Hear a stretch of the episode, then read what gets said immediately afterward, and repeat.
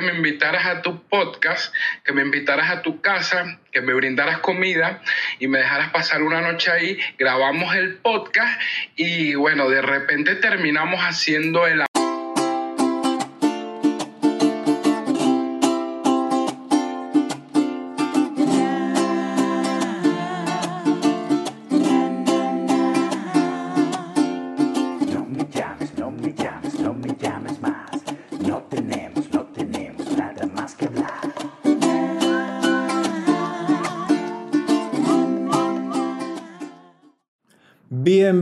Al segundo episodio de la segunda temporada de Ya no escucho la risa o INER, como le dicen los chamos. Yo le digo ya no escucho la risa o INER dependiendo de cómo me siente ese día, porque es una actitud, eso de, la juventud o la vejez. Eh, les quería decir que les pido disculpas por no haber sacado episodio la semana pasada. Tuvimos un lío, no lo discutí con el equipo, que le debimos haber discutido. Fue una de las cosas que debimos haber discutido, si explicaba el por qué no lo sacamos o no. Pero creo que bueno, como dijimos, este es un podcast donde se va a decir siempre la verdad. Y la razón fue que en el episodio pasado hablamos del ciberacoso y nos enfocamos mucho hacia el lado del bullying y el perfil psicológico del acosador. Y de repente en Venezuela explotó un lío que ni siquiera pensábamos que iba a salir bueno, ¿quién coño va a pensar que eso iba a salir? Donde habían acosadores sexuales, donde había grooming o, ¿cómo se llama? estupro, estupro. Este, y no sabíamos que eso iba a explotar, iba a escalar al nivel en que llegó. Y yo toqué el tema del acoso sexual muy por encima y por supuesto la gente iba a decirme, ¿por qué no hablaste de esto? Porque se grabó cuatro días antes de que explotara todo el lío y mira, este es un tema muy delicado, es un tema que todavía está las víctimas todavía están hablando, hay mucha gente que está pidiendo opiniones y todavía no es momento de dar opiniones, sino de escuchar a las víctimas, tanto hombres como mujeres, ayudarlas en lo que, en lo que se pueda y de buscar soluciones a este problema. Y vamos a hablar de temas más, más tranquilos como agradecer por toda la gente que nos ha apoyado. Todos los comentarios en su mayoría son positivos y los que son negativos también son siempre en un tono como que, verga, me parece que el sonido está bajo entonces al final, muchas gracias por eso. Por las redes también nos han escrito, nos pueden escribir en arroba Daniel Pistola. Acuérdense de dejar los comentarios, de suscribirse al canal.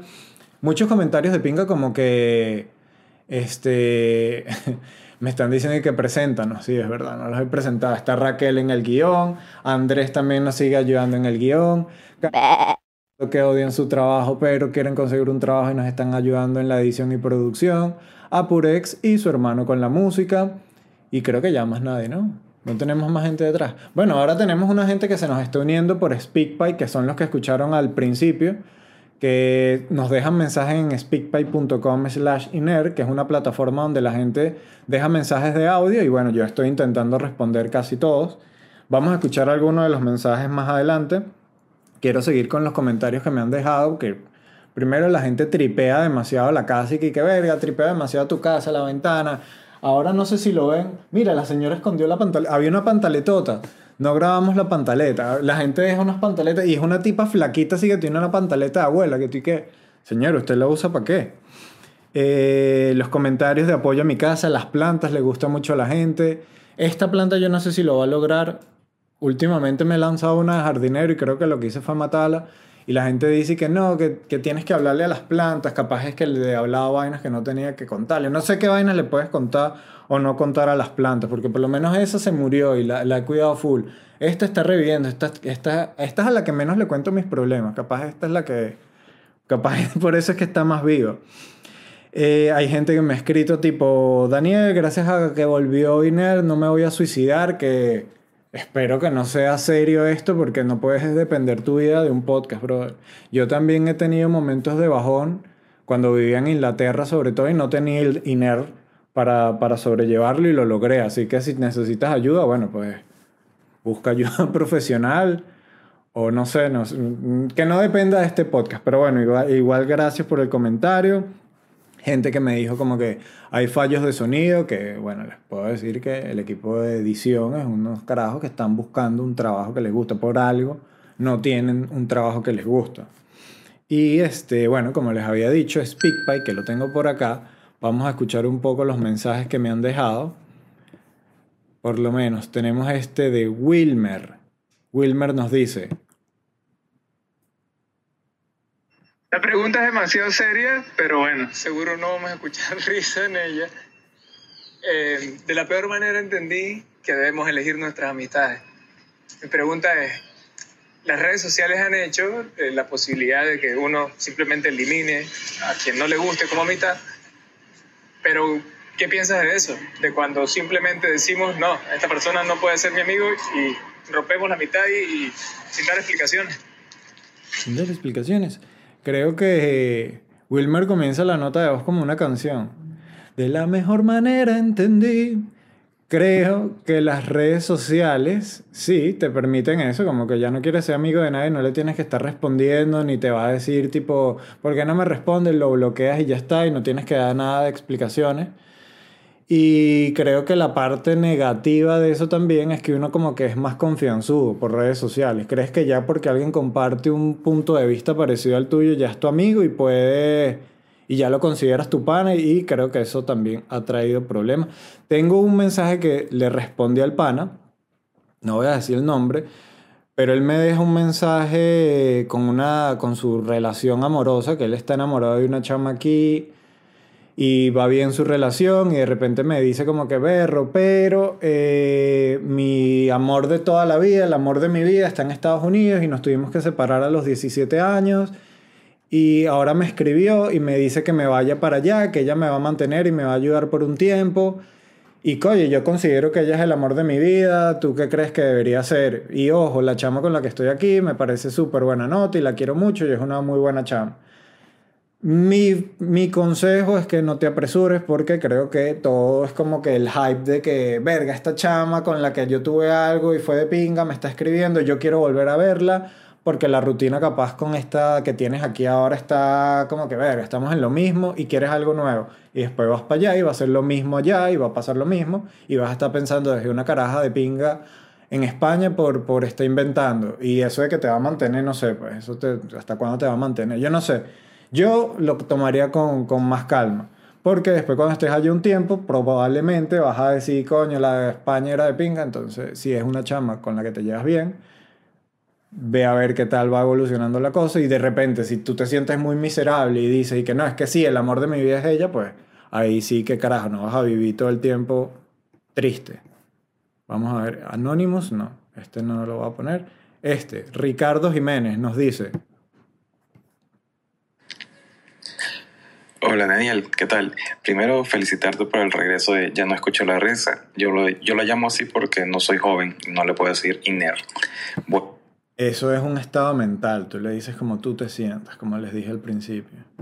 Mi pregunta es esta, eh, o más bien mi comentario, porque con la muerte de Aristóbulo me puse a pensar, ¿no será que lo que tenemos que hacer para salir de, del chavismo es esperar que se mueran? Porque no hay otra solución, esperar que se vayan muriendo uno a uno. No hay, no hay generación de relevo en el chavismo que yo sepa.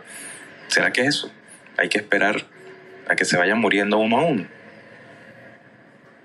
A ver, yo creo que el chavismo, por supuesto, que tiene generación de relevo, así que no creo que esa sea ningún tipo de salida. Y es más, Aristóbulo siempre me pareció como un negrito pullero así, gozón, y ah, se veía pana, te metes en las noticias y ves que también era un político más y.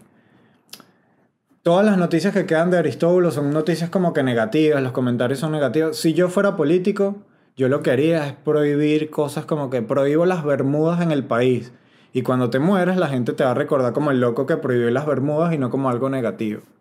Vamos a ver qué dice Roger.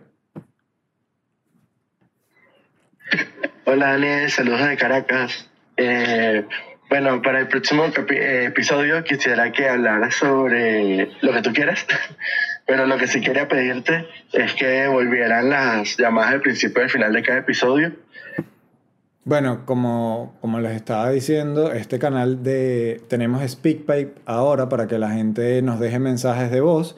Si estás en Spotify, también cuando escuches un plin, ¿no? Va, va a sonar como un plin. ¿Es por qué? Porque hay un plin. Está la referencia y la página, el link de SpeakPipe. Entonces, eso es lo que vamos a poner en vez de las llamadas ahora, sus, sus comentarios de speakpipe.com slash yo sé que todos los inner lovers lo vamos a agradecer, lo vamos a agradecer. Hashtag inner lovers.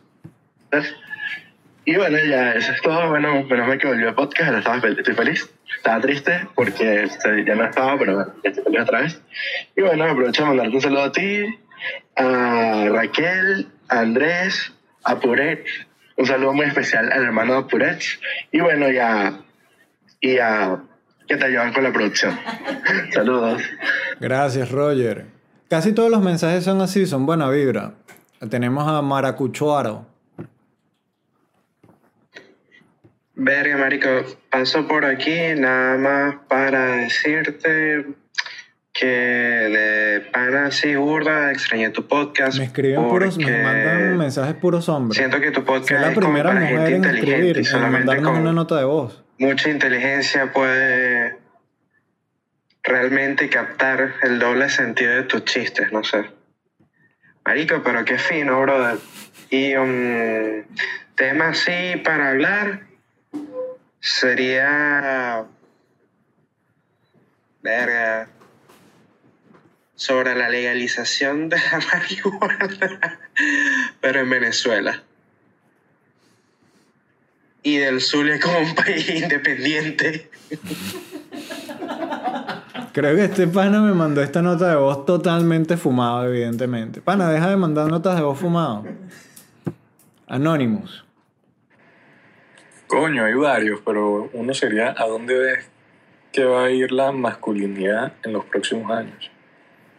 Y el otro que también estaría muy, muy interesante es el poder que tiene Elon Musk para escribir de Dogefather y que ahora el Dogecoin esté yendo por arriba. Del segundo tema no te puedo decir mucho porque no sé. Y del primer tema, yo creo que tú lo estás preguntando más que todo porque como hombre te sientes que no sabes si caerle a una mujer, ni cómo caerle, ni, o, o- un hombre, no, no, no sabes cómo desarrollar tu masculinidad porque sientes que estamos como que cohibidos, ¿no? Y yo creo que estamos como en una etapa donde se está analizando hasta cuáles son, qué es lo que puedes y no puedes hacer en fin, como que ya sabemos que no es no. Y siempre debimos a veces, no es no, eso está bastante claro. No sé en qué momento no se convirtió en sí.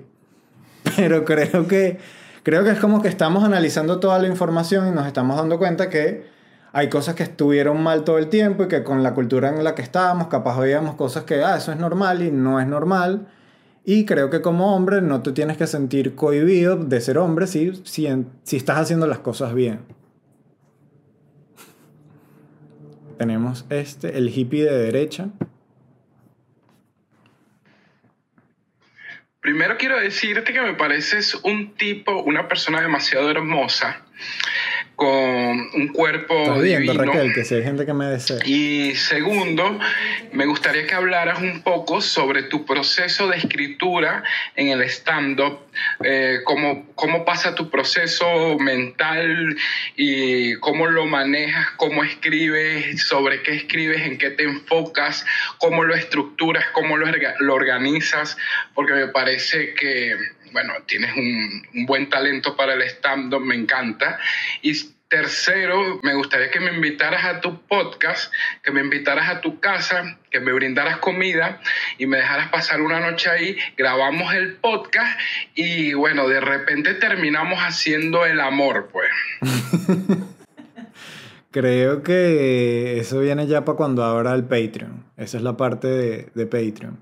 Y en la primera parte, lo que me dijiste, mi proceso, se puede decir que veo algo que es gracioso, lo anoto y luego lo desarrollo un poco. Y lo más difícil de todo esto es después cuando tienes que unir todos los puntos, que ahí es donde se va creando como una narrativa y va teniendo un sentido todo y te das cuenta de que la mayoría de tus chistes son de tal situación que viviste o de tal rutina que tienes. Entonces, si tienes cinco chistes que escribes sobre el metro, es porque todos los días estás tomando el metro y vas viendo cosas graciosas. Entonces se relaciona mucho con lo que estás pasando en el día a día.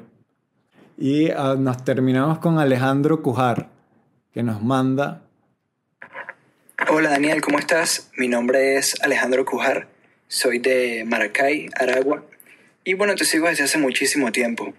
Y tengo una pregunta para Inelra.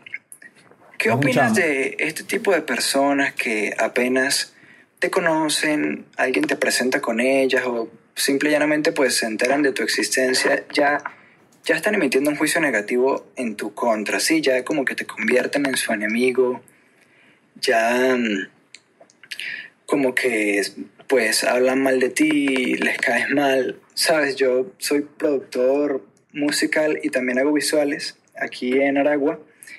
Y bueno, llevo como un año ya ofreciendo los servicios y me ha salido trabajo, gracias a Dios. Y en ese tiempo pues me ha tocado conocer y trabajar con otros productores musicales y otros directores de visuales. Y pues me pasa esto que te comento, pues me, me pasa mucho que, que les caigo mal o, o me tratan mal y yo me intento hacer colega, amigo de ellos, no entiendo en realidad por qué me pasa eso. Este, no sé si serán los celos por el trabajo o lo que sea, pero bueno, quería comentártelo y quería mm, preguntarte si a ti te ha pasado algo similar con alguna persona y qué opinas de este tipo de actitudes. Y bueno, un abrazo, espero estés bien. Bueno, Alejandro, yo creo que es algo tuyo, porque me caíste terrible también y no te conozco. No, mentira, Alejandro. Creo que eso pasa, eso es súper común. Muchas veces uno se equivoca y piensas que le caes mal a alguien y realmente no es que esa persona es tímida, no se sabe desenvolver. Entonces, a veces el problema lo tiene uno. Y lo que yo te puedo recomendar es que no le pares bola, porque mientras más le pares bola, va a ser más jodido que le caigas bien a alguien o que te conozca realmente. Creo que es común y es súper común también que uno emita juicios sin conocer a las personas. Eso es normal en, en todos los humanos. Entonces, simplemente sigue siendo tú, haz tu trabajo lo mejor que puedas y el que te quiera conocer bien y el que no, pues que se, se lo pierde el Alejandro. Ajá. Seguimos, ya, ya terminamos con SpeakPy, creo que fue suficiente. Ya saben, nos pueden seguir mandando notas de voz por ahí. Voy a estar respondiendo cosas personales, pero la idea es ponerla, por lo menos la del pana este que tiene el lío amoroso, no puedo poner su nota de voz porque no me dio permiso, sino que imagínate que la Jeva, la de España, escuche eso, qué chimbo, ¿no? La de Estados Unidos más bien se lo tripeará. Ah, este bicho se, lo está pensando, lo estoy logrando. Pero bueno, manden sus notas de voz, los estamos oyendo por acá y les voy a contar de lo que pasó en mi semana. Esta semana fuimos a hacer mercado, Raquel y yo, y yo me pongo a hacer la cola del pulpo porque yo soy el experto en la pescadería. Raquel se fue a buscar la parte de cebollas y tal, y los vegetales.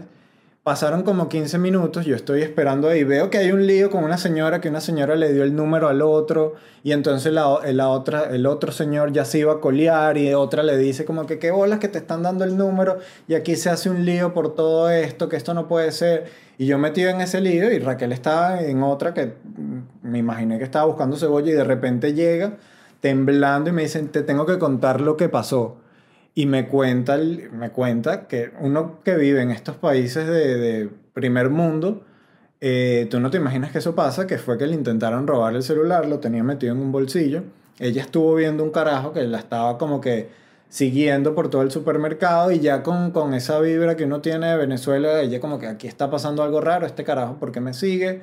Si me, vuelve, si me lo vuelvo a encontrar cerca, le voy a decir, ¿qué pasa? Pana, me está siguiendo. Y en una de esas ve que el chamo la está viendo, hacen contacto visual, pero se está yendo como que asustado y lo primero que hizo fue meterse la mano en el bolsillo y se dio cuenta que no tenía el celular, salió corriendo y con esa actitud que ella dice que ella no es agresiva, pero ella reacciona así. Si, si eres un poco agresiva con ese tipo de, de situaciones, ¿cuál fue, la otra, ¿cuál fue la otra vez que también reaccionaste así, que me dijiste que yo no reacciono agresivo y también reaccionaste agresivo? con el viejo que lo agarraste y le hiciste una No, pero sí reaccionó súper violento con el tipo, lo agarró y lo volteó y le dijo, dame mi celular, maldito, dame mi celular, dame mi celular. Y el tipo todo asustado, como que veía hacia los lados, que si hubiera sido un de dos metros, hubiera reaccionado igual. Te busco la Creo que, que eso es racismo. Si no reaccionas igual, hubiera sido racismo hacia los choros. No es racismo, pero uno te intimida más que otro, normal. Este era un tipo más o menos de su estatura y nada, lo agarró, lo volteó y le empezó a decir y que dame el celular, maldito, todo el mundo te está viendo. El vigilante no aparecía por ningún lado y ella lo estaba cachando, le, decía que dónde está mi celular, hasta que vio una de las cuerdas del celular y nada, el tipo se asustó y le dijo, no, se te cayó, se te cayó, aquí está, y se fue corriendo y pues nada. Llegó el vigilante, bla, bla, bla. Al final no agarraron al tipo. Viene, ella viene temblando a contarme que gordo, te tengo que contar lo que me pasó. Me cuente y que, no, y lo que me pasó a mí, que esta señora casi se lleva el pulpo. Se lleva el último pedazo de pulpo que íbamos a comer hoy en la noche. Porque cada quien tiene sus problemas y sus situaciones son diferentes. Eh, que, que por cierto, cuando me dijiste que si hubiera sido un carajo altísimo y vaina y no sé qué, no importa la raza, creo que. creo que. Creo que lo hubiera enfrentado. Porque tú estuviste todo el tiempo después diciéndome que no, que. que qué pasa si el tipo me está esperando en el, trabajo con mi pandilla, con su pandilla, o si está afuera. Y yo lo que pensaba es que ojalá estuviera, porque estoy en clases de Muay Thai desde hace un mes. Y cuando estás como que fiebrudo con la cosa, crees que le puedes meter un codazo a cualquiera y que va así de fácil. Que por lo general la gente que sabe pelear es la gente que no le gusta pelear. Porque sabes lo que duele un coñazo en la cara. Yo que estaba en estas clases, como que al principio fue súper emocionado y ya voy más cuidadoso porque en las primeras clases me te ponen a, a pelear y la, la manera de aprender a, a, a dar coñazo también es recibir coñazo. Y me ponen con un ruso a hacer sparring y el ruso me mete unos coñazos bien duros que él y que no proteges tu lado derecho y tan y me lanza un coñazo en la derecha y como que verga me lo pudiste haber dicho antes, antes de lanzarme el coñazo y la segunda clase fui con protector bucal y que no me tengo que poner un protector bucal pero esto va a ser coñazo cuando vio que tenía protector bucal, ah, tienes protector bucal, entonces puedo dar con más fuerza. Y me daba con más fuerza, ya tercera clase ya va sangres, tengo un moretón, vamos a poner una foto del moretón que tengo en, en, en YouTube. Y me encanta, me encanta hacer Muay Thai, así que creo que si te hubieran esperado la pandilla hubiera podido con todo. Este, también me pasó en Muay Thai que hay un lío aquí en la casa que es que nosotros no lavamos con la continuidad que deberíamos lavar y me estoy quedando sin interiores constantemente o con los, interi- los interiores masculinos. es que tienes cinco interiores. Sí, es que bueno. te duren dos semanas. Exacto. Y entonces agarro y me pongo el interior que consiga, el que interior que tengo. Y bueno, en Muay Thai nos tenemos que cambiar todos en el vestidor de hombres. Y yo no sabía qué coño interior tenía, me quito toda la ropa y tengo un interior de unos caramelos, ¿sabes? Y yo vi como me vieron el interior, que es y que, verga, este pana vamos a caerle a coñazo cuando salgamos de aquí, porque cómo va a estar con esos interiores de caramelo. O bueno, capaz no están pendientes, porque la verdad es que yo tampoco estoy pendiente de qué interiores tiene la gente capaz ni lo vieron, y está en mi cabeza, como le dije a Alejandro, todos tus líos están en tu cabeza, Alejandro. en la actualidad mundial, bueno, en la actualidad venezolana, a José Gregorio lo, lo beatificaron. Espero que hayan visto la transmisión, no sé si eso está grabado, no sé. Que yo en episodios pasados hablé de la diferencia, de, la, en la temporada pasada hablé de la diferencia entre beatificación y canonización, que canonización es cuando dice ya pasa a ser un santo, y beatificación es cuando hace el primer milagro, y santificación o canonización es cuando ya hace dos milagros que fue porque se aprobó, la Iglesia Católica aprobó el milagro que hizo, José Gregorio en el 2017 a una niña llamada Yatsuri Solórzano. Este hizo un milagro que a los 10 años a esta niña le pegaron un tiro en el occipital y sobrevivió y el médico pensaba que esto fue esto no hay manera de explicarlo médicamente y el, ella, esta niña fue un control que el verdadero milagro es que la llevaron un control en el 2020 porque se había perdido. Y justamente hablando con un padre, el padre le dijo, ¿y tienes contacto con esa niña? No. Y a las dos semanas apareció y ahí el médico como que dijo, no, esto todo está muy puesto para que intentemos meter este milagro como que lo logró José Gregorio, porque cuando habló con la madre, ella le dijo, sí, yo le recé a José Gregorio para que mi hija se salvara. Y pues nada, lo aceptaron la Iglesia Católica y está beatificado José Gregorio, que significa que lo pueden adorar en el país donde él cometió ese milagro. Cometió, cometió, es como que hizo algo malo, ¿no? Donde realizó ese milagro. También habían como que antes intentos de, de beatificar a José Gregorio, habían otros, otros posibles milagros. Uno, que me- leímos uno que es y que coño tu madre. El de Clara Gómez. Clara Gómez. Carla, Carla Gómez. El milagro de Carla Gómez, si quieren búsquenlo, es que ella tenía una flojera cr- crónica. Sí, tenía una flojera. Bueno, tenía una fatiga crónica y se fue al monte de Sorte Y se bañó y dijo que le rezó a José Gregorio para que se le quitara esa fatiga. Y ahora es una caraja que se siente más activa. Es una flojera.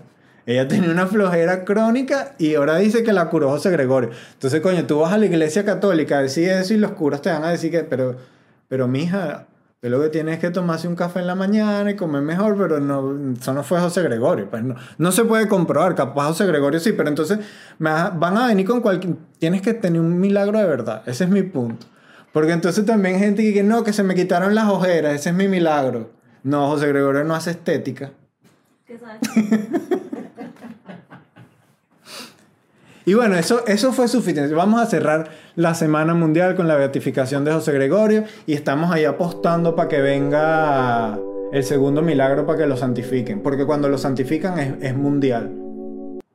Vamos ahora con el tema de la semana. Vamos a hablar, es, no vamos a hablar de temas pesados, creo que ha sido demasiado pesada la, la semana para los venezolanos que estamos en redes sociales. Así que vamos con un tema un poco más light.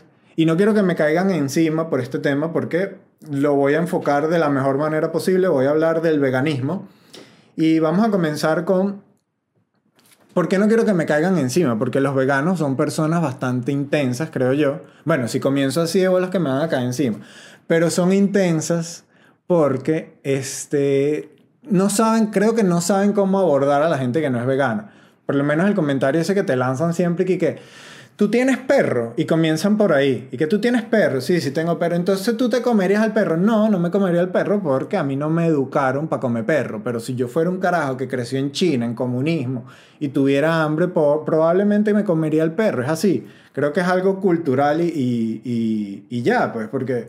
Y hay veces que es necesario. Por lo menos la gente del avión este que se cayó en Chile, de Viven, ¿sabes? Ellos sobrevivieron comiendo carne de humanos entre ellos. Y que puedes decir, sobrevivieron fue gracias a eso. Hay varias películas de, de gente comiendo carne humana. Bueno, nada más me acordé de Viven y me acordé de Soylent Green. ¿Tú viste esa película? Se las recomiendo. Cuando el destino nos alcanza. Una película viejísima. ¿Pero basada en hechos reales o fue No, ficción? es ficción. Es ficción, pero no sé hasta qué punto qué coño es ficción y qué no ahora. Porque yo no sé si en un futuro, habla del futuro que se van a acabar los alimentos, se acabó el agua, entonces empiezan a hacer como que productos veganos y hacen esto que se llama Soylent Green, que la hacen con lentejas, supuestamente con plancton y lentejas. Y mientras se va desarrollando la película, hay una sobrepoblación mundial, hay falta de alimentos. Y bueno, ya se las conté. Ya no la vean, pues, pero está bien de pinga el cuento que les estoy echando. Cuenta el cuento al final. Y al final de la película es de Charlton Heston, él es el actor, y al final de la película se dan cuenta que como hay una sobrepoblación mundial, esta compañía lo que hace es que agarra a los indigentes y los convierte en comida. Que coño, es una película bien intensa para ser una vaina de los años 70, pero si la pueden ver se las recomiendo. Eh, está, a ver, gente que come gente, él come gente, Dorángel, Dorángel Vargas, que lo liberaron o está preso. No, bueno, tiene que estar preso, no creo que lo hayan liberado. Este, Dorángel, que bueno, se comía a la gente. Ese bicho no era vegano, evidentemente, nunca lo, nunca lo logró. Y me puse a averiguar un poco de, de, la parte religiosa, de, de la comida, de qué decía Dios en cuanto a todo esto. En la Biblia hay como dos pasajes donde habla de la comida. En el primero, donde Dios en el Génesis le dice a los humanos y que te voy a poner todas las verduras y todas las cosas que están en el suelo para que te las comas. O sea, él no hace referencia a la, a la carne. Pero también, ajá, hace eso y le dice que, pero come todo, pero no te comas esa manzana. Coño, ya me estás, no me estás dando carne, déjame comerme la manzana. Y después hay un segundo, un segundo pasaje donde después del diluvio, que no es salva a todos los animales, que él le dice que te puedes comer a todos los animales. Entonces al final lo de la Biblia queda, como siempre, interpretación de- del que la lee y el que la, el que la interpreta. Eh, el concepto de veganismo, lo tengo por acá, se los quería leer. Dice, es la abstención del uso de productos de origen animal en la alimentación, en conjunto con una filosofía que rechaza concebir a los animales como mercancía, ya sea para vestimenta, medicamentos, cosméticos, transporte, experimentación, ayuda en el trabajo o entretenimiento. Es no usar los animales, no solamente como comida, ya está el vegano extremo, que es que no lo usa para nada que sea uso como que explotación del hombre de, de- de los animales. La historia como tal, intenté buscar quién era el primer vegano, no se sabe, que es raro que no se sepa, pero a los veganos les encanta decir que son veganos. Seguro el primero te- lo dijo por ahí en algún momento, pero el primero que se tiene registrado es un árabe que era ciego, que el carajo era un ermitaño y no quería saber nada de, de comer animales.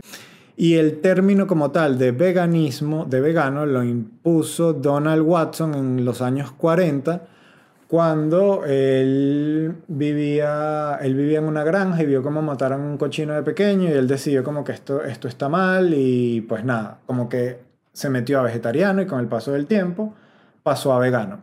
La diferencia entre vegetariano y vegano, el vegetariano es una persona que no come carne, el vegano no come carne, pero tampoco come productos derivados de animales, como huevos, lácteos, como los quesos, miel. Y bueno, está el vegetariano estricto que ya no usa vestimenta procedente de animales, ni medicamentos, ni cosméticos, transporte, lo que les había comentado antes. Los argumentos de los veganos, los argumentos a favor de ser veganos son los argumentos éticos, que es antiespecionismo. Es- son personas que creen que las especies no tienen, una especie no tiene que ser mejor que otra y que todas las especies estamos como que en un mismo nivel y tú no puedes hacer sufrir a otra especie. Que yo creo que si todos estamos expuestos a, a lo terrible que lo pasan estos animales cuando los matan, este, capaz seríamos más veganos. Yo me acuerdo de pequeño, mi abuelo tenía, mi abuelo, mi tío tenía una pollera y tenía miles de pollitos y cuando me dijeron lo que pasaba con los pollitos, yo agarré un pollito y lo liberé. Y el pollito se devolvía. Y yo como que este pollito no entiende y lo volví a lanzar así hasta que me vieron y que, Dani, ¿qué estás haciendo? Y que quiero que el pollito se vaya. Y que, y lo agarraron y lo metieron y, me acuerdo que esa noche seguramente comí pollo porque tú no ves como que el proceso por el que pasa la muerte del pollito. Y, y también de pequeño, me acuerdo en Mérida, estábamos pasando por un sitio, había una vaca y nos bajamos porque yo quería ver la vaca. Y me acuerdo que la toqué y le decía a mi mamá, mamá, vamos a liberarla, que se la van a comer. Y veía a la vaca con mocos así en la nariz y que mamá, la vaca está llorando, la vaca sabe que la van a matar. Y mi mamá y que, no, hija, no podemos liberar a esta vaca, esta vaca no es nuestra. Y me acuerdo que seguramente también esa noche me comí una hamburguesa, porque como que no asocias el sufrimiento en el momento, lo ves y que verga, no, yo no quiero que maten a, a esta vaca, pero, pero estamos criados de esa forma, ¿no? Eso va a ser una de las conclusiones. Bueno, la puedo decir de una vez. Yo no sé si realmente a uno le gusta la carne porque es instintivo, porque te gusta el sabor de la carne ya, o porque te enseñan a que te guste la carne. Es como el video ese de, de Flama, creo que se llama, que le dan a probar malta a los gringos. Y los gringos odian la malta, pero nunca la han probado y es algo como que full denso y ellos dirán, ¿qué, qué vaina es esta? Y a uno le gusta porque llevas toda la vida probándola. Yo creo que instintivamente a uno le gusta la carne. Yo creo que de verdad hay algo que es que tú dices, esto está bien que me lo coma. Y hay una teoría de evolución que dice que los humanos, su cerebro evolucionó gracias a las proteínas que tiene la carne, que ningún otro alimento te lo hubiera dado tan concentrado como lo hace la carne. Entonces, no sé, dejen sus comentarios a ver qué opinan de eso. Otro de los argumentos a favor de ser vegano son los ambientales, porque producir un kilo de carne conlleva a perder 15.000 litros de agua, un solo kilo de carne. Y no es que la vaca come, que toma, que joda de agua para estar hidratada, no, es que la vaina, todo el proceso que está atrás, toda la car- todo el agua que lleva la carne, todo el proceso para alimentar a la vaca, todo el agua que se evapora, todo el agua para limpiar. Entonces al final un kilo de carne son 15.000. Ahora, también es verdad que todos los alimentos tienen una pérdida de agua, por lo menos en las legumbres y cereales, el arroz se sitúa a la cabeza de los alimentos que más agua consumen, que son 3.000 para un litro, para un kilo de arroz. O sea, no es que porque hagas esto vas a salvar, salvas más agua, porque la carne es lo que más consume. Pero igual los vegetales gastan agua. La deforestación, la cantidad de terreno que se usa para la ganadería es cada vez más y más y más están quitando árboles para darle más terreno a, la- a, la- las, reses, a lo que sea, a, la- a las cabras, a todos los animales que tienen, que necesitan un espacio para ser criados y los gases que producen también son los gases que por lo general están creando este efecto invernadero, que son que si el metano, el óxido nitroso, el, el dióxido de carbono, porque las, las heces de estos animales van al ambiente. Van concentradas en tubos que van hacia el aire y bueno, pues destruyen la, la capa de ozono. Esto también me pareció importante porque la carcinogenicidad del consumo de carne roja. La carne procesada, la carne procesada se refiere a la carne que ha sido transformada a través de la sal, el curado, la fermentación, el ahumado u otros procesos para mejorar su sabor o conservación. Esta es la carne que es la peor, que está categorizada como grupo 1 cancerígeno para seres humanos. Está en la misma categoría que el tabaco y el amianto. O sea, la carne, no en el mismo nivel, pero está puesta en la misma categoría según la Organización Mundial de la Salud como el mismo nivel de cancerígeno. Y está la carne roja como grupo A2. La carne roja es la carne, bueno, la que compras en el supermercado que no ha sido procesada, pero también es cancerígena. Y esta información, o sea, yo no la sabía que era grupo 1, o sea, que estamos demasiado expuestos al cáncer y eso no lo dicen tanto. Y está también el argumento humanitario, que es que por culpa de estar comiendo carne, por lo menos en este momento, tenemos el COVID, que fue porque alguien decidió comer carne de murciélago, que bueno, no es tan común para nosotros, pero al final es también te estás comiendo un animal. Entonces, por razones humanitarias, también al final eh, afecta a la raza humana.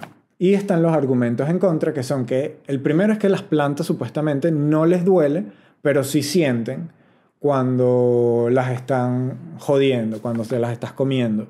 Porque ellas liberan como unos iones de calcio y le indican a las otras, al resto de las plantas que tienen cerca, aquí me están atacando.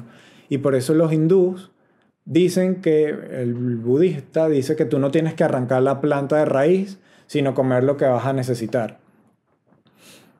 Pero si ¿sabes cómo se llama? Eh, Bruce, Bruce Lee tenía un hermano que era vegano brócoli. ¿Sabes? ¿Sabes cuando me di cuenta que capaz los veganos estaban bien? Porque hay demasiados chistes en contra de los veganos.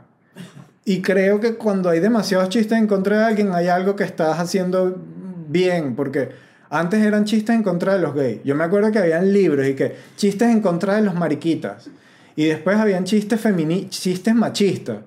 Y ahora hay chistes veganos. Entonces, coño, como que la sociedad va evolucionando y te das cuenta que cuando estás atacando mucho un grupo de la población es porque esa gente lo está haciendo posiblemente bien y por eso creo que la cantidad de, de veganos sigue en aumento. Aquí tengo los números que dicen que en Alemania el 0,1 y el 1% de la población es vegana, en Austria el 0,5%, por lo general está en ese porcentaje entre el 0,5 y el 3% en, todo, el mundo, menos en Argentina, que dicen que, el 12% de la población se considera vegana, que son los que más producen carne. Pero es porque el estudio que hicieron en Argentina fue entre mil personas. No fue como un estudio grande. Pero en su mayoría es eso. Máximo el 3% de la población de los países es vegana. Eh, otro argumento en contra de ser vegano es que dicen que la soja es un problema también porque cada vez entonces se tiene que hacer más, más cultivos con soja y que al final la soja ocupa el mismo terreno de la agricultura y también jode este, por deforestación. Y otro argumento en contra es el trabajo, que le va a quitar demasiado trabajo a la, industria ganadera, que es grandísima. Entonces vas a dejar sin trabajo un poco de gente también que depende de eso para vivir.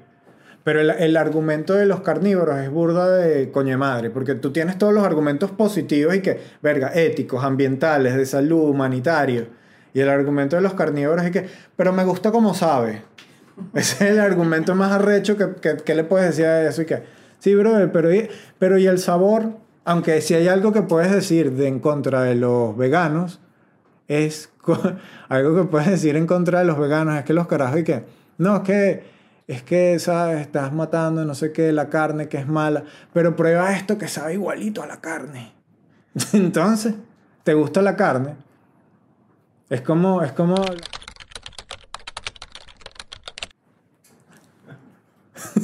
estoy, estoy censurado aquí, muchachos. No me quieren censurar mil cosas. Este, ajá, bueno, vamos a, a seguir con lo del tema del vegano. Se ha comprobado que la carne no es necesaria realmente en la en tu dieta, porque puedes sustituir el zinc, el hierro hemo, que es el procedente de animales con hierro no hemo, y no hemo de hemo de tristeza, sino hemo porque viene de, de origen animal, eh, y la vitamina B12 la puedes sustituir, pero todo esto lo tienes que hacer, ¿qué pasa, gordo? Todo esto lo tienes que hacer con gente que sepa del tema, porque hay casos donde han enjuiciado a madres que no le han dado de comer a sus hijos pensando que no, que yo soy de una dieta vegana, no consumen los alimentos que tienen que consumir y la leche que le dan al niño no tiene los nutrientes y hay niños que han muerto por esto. Han sido procesadas por, en Francia, una caraja estuvo, eh, ella y su esposo estuvieron encerrados por cuatro años porque dejaron que su hijo se muriera bueno, no es que dejaron, no sabían, no estaban educados. En fin, si tú quieres pasarte una dieta vegana, lo que tienes que hacer es buscar ayuda con un nutricionista, por lo menos Miley Cyrus. Empezó con una dieta pesetaria y estaba totalmente desnutrida porque ella pensaba que con comer vegetales ya tienes todos los nutrientes y la cosa está que hay unos alimentos que tienen los nutrientes, otros que no, tienes, necesitas suplementos si, no vas, si decides no consumir carne. Jesús era pesetariano él lo que comía era pescado. Y eso, es, eso no es vegano. No estoy diciendo que Jesús estaba bien o mal, sino, no sé ni siquiera qué estoy diciendo, sino que Jesús comía pescado. Bueno, en fin, Jesús era pesetariano, comía pescado, no era vegano. Y mi conclusión, primero, mi conclusión que es que como odontólogo, mi conclusión del veganismo, como odontólogo por algo tenemos unos dientes que sirven para desgarrar carne porque yo creo que evolucionamos, yo creo que si viene de un tema de evolución y que la carne nos ha ayudado a evolucionar. Eh, lo que sí es que tenemos que tener cuidado si vamos a pasarnos una dieta vegana, porque necesitamos saber de dónde van a venir todos los nutrientes que necesitamos o que aporta la carne. Yo, sin querer, fue una reunión vegana porque me, atraparon con una y que no, que aquí enseñamos a hacer recetas que no sé qué, y cuando fui eran puros veganos que querían que te convirtieras a vegano y habían como que argumentos rarísimos de que los humanos tenemos pulgares para agarrar los frutos del árbol. Y me acuerdo que un chamo de, su inocencia preguntó y que, pero si podemos agarrar el fruto, también podemos robar los huevos de las gallinas. Y todo el mundo se quedó como que, y no se respondió a la pregunta del pan. Entonces, ¿hasta qué punto puedes mezclar una cosa con otra? Yo he intentado ser vegano una semana por busqué una receta de YouTube hacer comida rápida y compré todos los ingredientes y luego cuando lo estoy haciendo dije, ver, esto no tiene nada de carne, eran casi puros frijoles y alubias y garbanzos, arroz, lechuga y es sabroso, pero el tercer día ya estaba cansado. Raquel lo soportó. ¿Cuánto tiempo lo soportaste tú? Cuatro días. Cuatro días y me acuerdo que el fin de semana nos volvimos locos y pedimos hamburguesa y pedimos todas las vainas que, que tenían carne porque no estamos acostumbrados a eso. Dicen que después de la segunda semana capaz te adaptas más rápido.